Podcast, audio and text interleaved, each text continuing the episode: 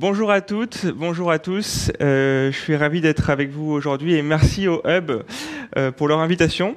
Euh, aujourd'hui, on va parler bien sûr data, IA, on va parler produits, on va parler tech. Alors, je vous, épargne la présentation un peu institutionnelle de L'Oréal et on va aborder tous ces sujets au fil de la présentation.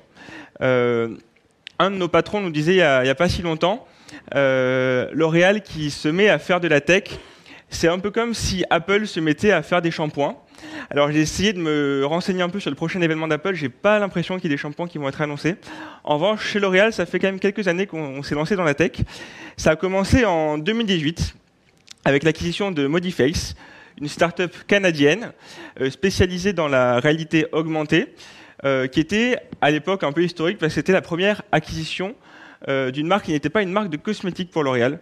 Et ça a été un peu le début d'une longue transformation euh, donc on a constitué ce qu'on appelle la Bugitech, donc une entité qui regroupe un peu euh, bah, ce qui était l'IT avant et qui regroupe un peu toute notre expertise data, IA, infrastructure et qui, par cette organisation-là, a permis de transformer notre, notre approche, adopter les modes de, travail de la tech, notamment le produit, et en collaboration avec Modiface, la Beauty Tech et les équipes digitales dont je fais partie, cinq ans plus tard, on a abouti à un portefeuille complet euh, de services digitaux euh, qui couvre un peu toutes les catégories.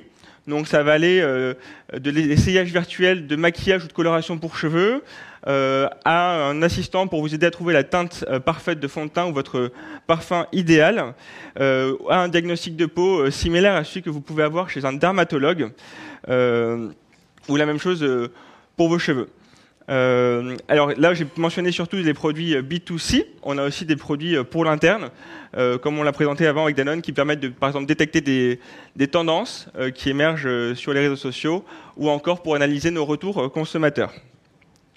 Et cette transformation, construire tous ces produits-là, bien sûr, repose sur de la la data et de l'IA. Ça ne s'est pas fait en un jour, et ça a été surtout permis par une approche produit.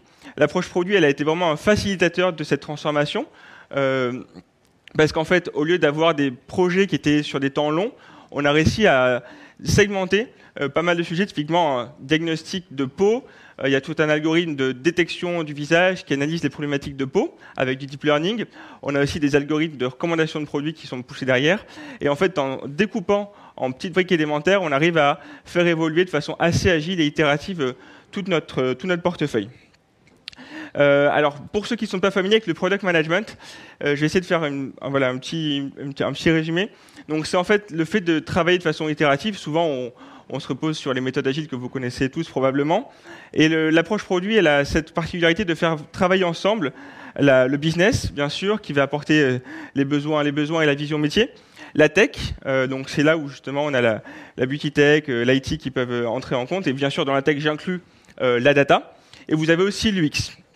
C'est une approche assez répandue dans, euh, euh, toute l'industrie euh, de la tech, surtout sur des produits B2C, B2B. sur les sujets data, c'est quand même plus récent, cette transformation-là. et notamment sur l'UX, on n'a pas forcément l'habitude de penser l'UX des produits data, alors que c'est quand même clé pour l'adoption des produits. et donc, grâce à cette organisation, on arrive à avoir des cycles de développement qui sont bien sûr plus rapides. et grâce à ces cycles plus courts, on va pouvoir tester délivrer de la valeur de façon très incrémentale. Euh, donc, euh, un des piliers, c'est bien sûr le MVP, le minimum valuable product, euh, qu'on va essayer de déployer le plus vite possible. Et à partir de celui-là, on va procéder par incrément. Et ça évite vraiment d'avoir des effets tunnels où on va travailler pendant des mois sur un, projet, sur un frame donné, et quand on va délivrer le, projet final, bah, parfois le besoin a évolué, le, donneur d'ordre a, peut-être changé de fonction entre-temps, ce qui arrive souvent chez, chez L'Oréal. Et et donc en, délivrant des incréments euh, petit à petit, on arrive à, apporter une, valeur maximale et à pas se tromper en cours de route, quitte à pivoter. Euh, quitte à pivoter. Donc cette approche produit euh, appliquée au produit data, elle pose trois grands challenges. Alors je vais essayer de vous les, résumer. Le premier challenge, euh, c'est qu'un algorithme, il a beau être le meilleur du monde, il ne va pas vous faire une expérience. Typiquement, on peut avoir le meilleur algorithme de détection euh, de visage, d'analyse de, problématiques de peau, ou de tracking de, des, lèvres ou, des yeux, par exemple. Euh, cet algorithme en lui-même ne vous suffira pas à faire une, une expérience consommateur qui soit riche. Donc il faut arriver sur les produits data à partir vraiment du besoin de votre client, qu'il soit un client interne, bien sûr, ou un client externe. vous aurez beau dire, voilà, j'ai une performance, une, une accuracy de 90%, j'ai une, performance incroyable. Votre consommateur va se préoccuper de la valeur que ça lui apporte. Euh, donc arriver à partir de ce besoin-là et construire l'expérience qui va autour. Et dans l'expérience, il y a vraiment une importance de l'UX. On a tous fait euh, des produits tech, des dashboards, euh, des algorithmes, des outils internes sur lesquels on passe beaucoup de temps, beaucoup d'énergie. Et en fait, quand on lance, on se rend compte qu'il n'y a pas forcément d'adoption. les, utilisateurs n'utilisent pas forcément la solution de la manière dont on voudrait. Donc c'est important d'arriver à onboarder vos utilisateurs dès le départ euh, pour construire une expérience de bout en bout. Euh, pensez au customer journey, donc comment est-ce qu'il va rentrer, qu'est-ce qu'il va venir chercher, quelles sont les différentes approches euh, pour leur permettre d'avoir la meilleure adoption et la meilleure valeur apportée à vos utilisateurs. Le deuxième sujet, c'est que les produits data, il faut les voir comme des produits. souvent, c'est vrai que ça a été la, chasse gardée de, l'IT, de, la tech dans une certaine mesure. Et euh, alors c'est peut-être une déformation professionnelle de, venant de L'Oréal, où on est plutôt axé sur le, marketing. Mais en fait, en voyant vos produits data comme des produits à part entière, vous allez pouvoir construire une value proposition. Euh, Qu'est-ce que votre produit va apporter à l'utilisateur Peut-être une stratégie de marketing, une segmentation de vos clients. Typiquement, on est amené, pour ma part, à avoir des produits qui sont B2B2C. Donc, quelle est la valeur que vous apportez à vos clients business, vos retailers par exemple? Quelle est la valeur que vous allez apporter à vos clients finaux? Euh, parfois, il y a des objectifs qui sont un peu antagonistes. Comment est-ce qu'on fait euh, une, recommandation de produit qui va être la meilleure pour le consommateur possible et qui va quand même répondre aux attentes du retailer euh, entre les deux, par exemple? Donc, arriver à, voilà, traiter ce, sujet de façon globale et avoir une vraie approche marketing, même des sujets qui sont parfois plus techniques. Votre utilisateur ne comprend pas forcément toute la technique qui se cache derrière vos produits data.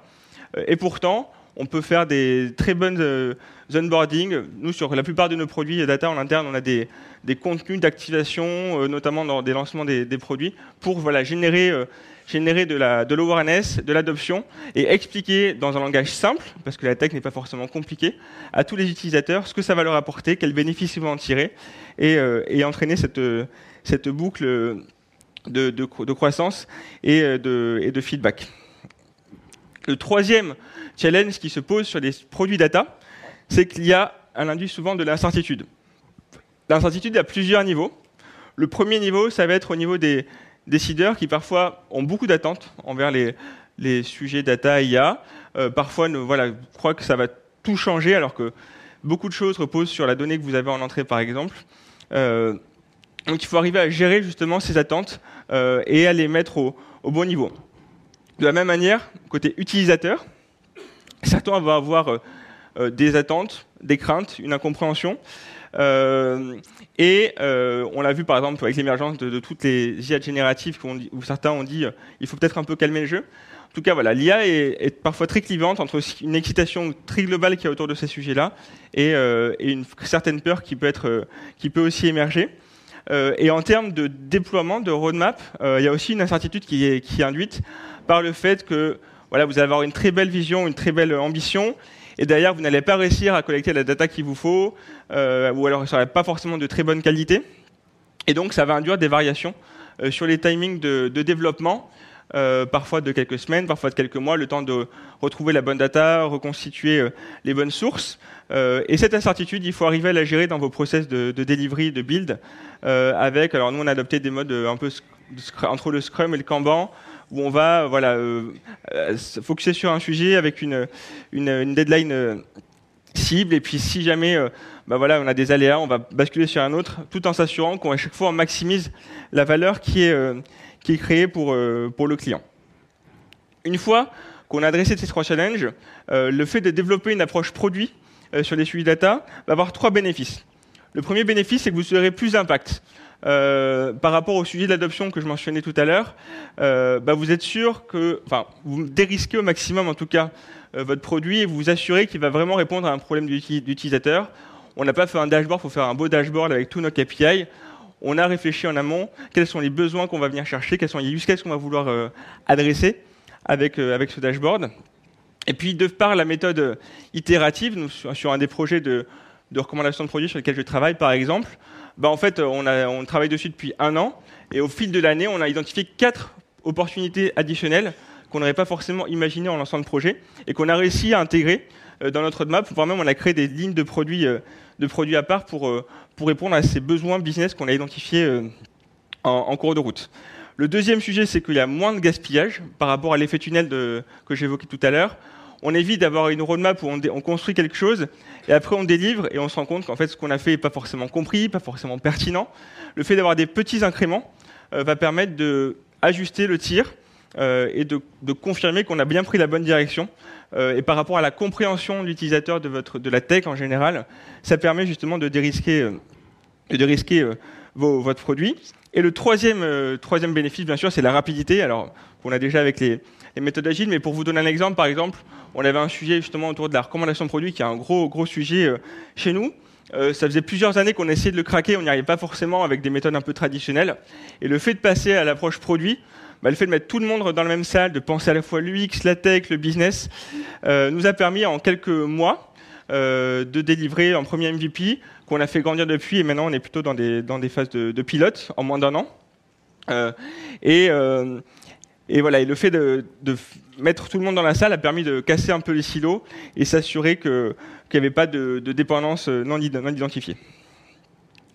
Alors, j'espère avoir, euh, avec cette présentation, vous avoir donné envie d'explorer le, produit, les produits data si jamais vous ne le faites pas déjà. Alors, comment se lancer? Bah, le premier, La première étape, c'est de construire d'abord un cadre, un, un frame stratégique.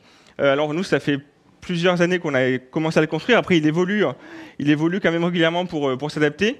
L'approche du groupe, ça a été de laisser un peu des, initiatives se monter euh, en mode produit. On avait des, des, équipes IT qui bossaient en mode produit, euh, des équipes digitales qui bossaient en mode produit, à la Tech également. Chacun a un petit peu appris euh, sur le tas et après on a reconsolidé au niveau global toute cette, connaissance qui s'est construite euh, pour euh, en faire un frame qui a maintenant été euh, partagé et, diffusé euh, à tous.